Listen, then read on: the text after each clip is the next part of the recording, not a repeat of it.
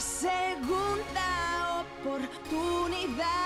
Mi deuda puedo cancelar para volver a respirar con área jurídica global.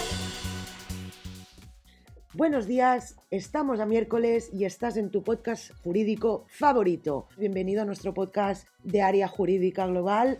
Hoy tenemos un podcast muy interesante porque vamos a responder las cinco preguntas más frecuentes sobre la ley de la segunda oportunidad.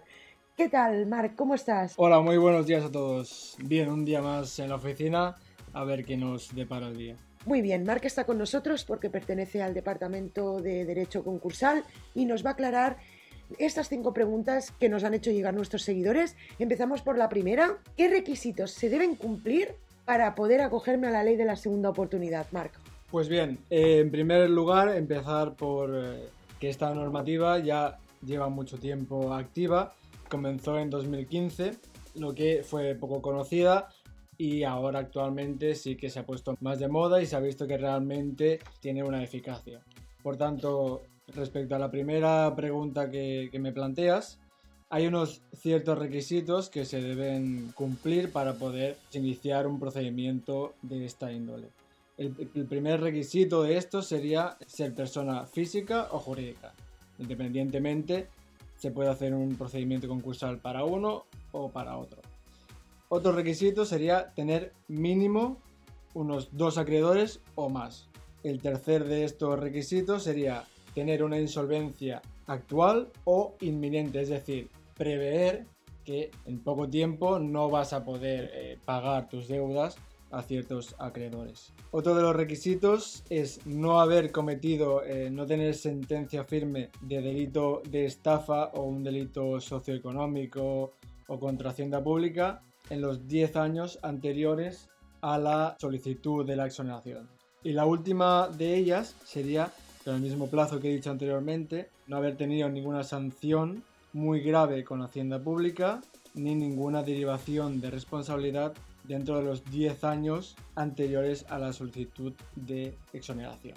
Muy bien, Marc. Estos serían los requisitos para poder entrar en esta ley y exonerar tus deudas. Pero yo me imagino que esta es otra pregunta que nos han hecho los seguidores. ¿Cómo se presenta la solicitud de concurso? ¿La puedo presentar yo o qué necesito? Sí, esta también es una, una pregunta muy frecuente.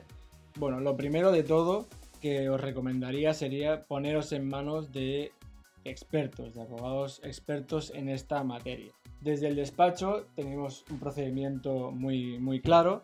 En primer lugar, se tiene una primera toma de contacto, digamos, con el cliente que, que está interesado en este procedimiento, en la cual se prevé y se trata un poco la estrategia a seguir y se explica pues un poquito el procedimiento y básicamente es una primera reunión donde el cliente expone los motivos eh, por los cuales está en situación de insolvencia y cómo va a proceder. Entonces, una vez tenida esta reunión, el equipo de recaudación de documentación, que es también muy importante en este procedimiento, se encarga de contactar con el cliente y que éste nos pueda facilitar documentación vital para tirar adelante el procedimiento, como podría ser certificado de nacimiento, un padrón, una nota simple, ¿vale? Cabe destacar también que esta gestión de conseguir la documentación la puede hacer tanto el cliente de manera autónoma como de aquí desde el despacho también los ayudamos a conseguir de manera más ágil esta documentación. Una vez obtenida toda esta documentación, el abogado encargado de gestionar este expediente estudia la estrategia, digamos, para que el concurso sea lo, lo, más favorable posible y se llegue a conceder una exoneración, que es el objetivo final, y finalmente pues se inicia el procedimiento. Es cierto que este procedimiento es necesario que sea representado por un procurador y seguido por el abogado del cliente y se presenta en el juzgado mercantil del domicilio del demandante. Y llegados a este punto, ¿qué pasa con los embargos? Porque evidentemente esas personas que tienen deudas pueden tener embargos porque ya vienen con una situación económica complicada. ¿Qué sucede con estos embargos cuando se entra en ley de segunda oportunidad? Bien, esta también es una pregunta muy frecuente. La gente, como es normal, tiene miedo a que le puedan embargar, a que le puedan quitar una cantidad de la nómina o le puedan quitar bienes y demás. Primero indicar que hay una cantidad la cual es inembargable, que es el salario mínimo interprofesional. Eso bajo ningún concepto se puede embargar. Entonces, para que lo tengan claro, primero de todo comienza con que el acreedor al que le debes una cantidad inicia una reclamación extrajudicial normalmente una carta en la cual te reclama que tienes que pagar tanta cantidad, si no se iniciará un procedimiento judicial. Posteriormente se inicia este procedimiento judicial, dependiendo de la cuantía que se deba, pues es un procedimiento monitorio o verbal.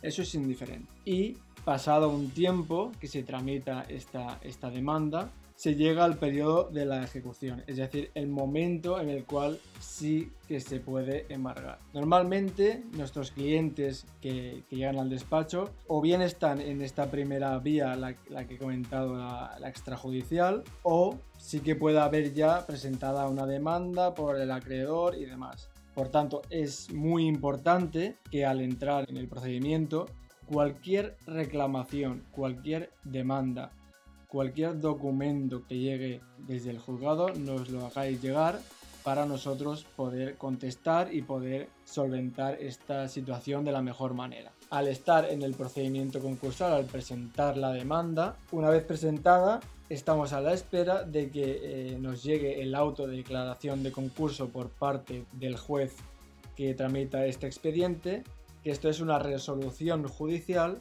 en la cual se reconoce la situación de insolvencia de la persona, del cliente en este caso, y con este documento permite que se suspendan estos embargos.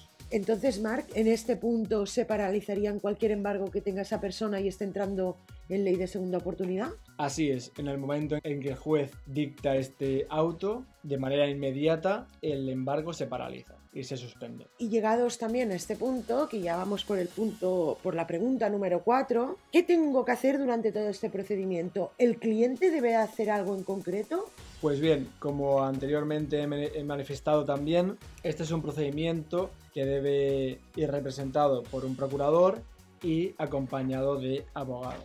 Por eso, en primer lugar, se debe hacer una representación procesal. En este supuesto hay dos maneras de hacerlo, que sería mediante poderes notariales, en la cual se da facultades al procurador, procurador al que en este caso es realmente quien representa la figura del cliente, del concursado, y también en este poder notarial se dan poderes, para la redundancia, a el abogado que es quien efectúa la defensa de este. También se puede hacer mediante la designa aputacta que se realiza en el mismo juzgado, no es ni, una vista ni nada por el estilo, sino es simplemente firmar una documentación conforme das poderes al abogado y al procurador para su asistencia. Como has comentado que le das poderes al abogado y al procurador, la quinta pregunta es esa justamente.